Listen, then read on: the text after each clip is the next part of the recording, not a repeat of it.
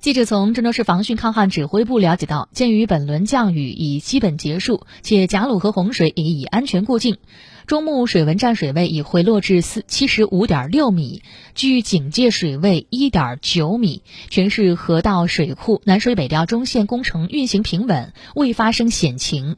综经综合会商研判，根据郑州市防汛应急预案有关规定，市防汛抗旱指挥部决定于今天上午八点终止防汛四级应急响应。当前我市正值七下八上的防汛关键期，各级各部门仍要密切关注天气变化，加强值班值守，全力做好防汛抗洪工作。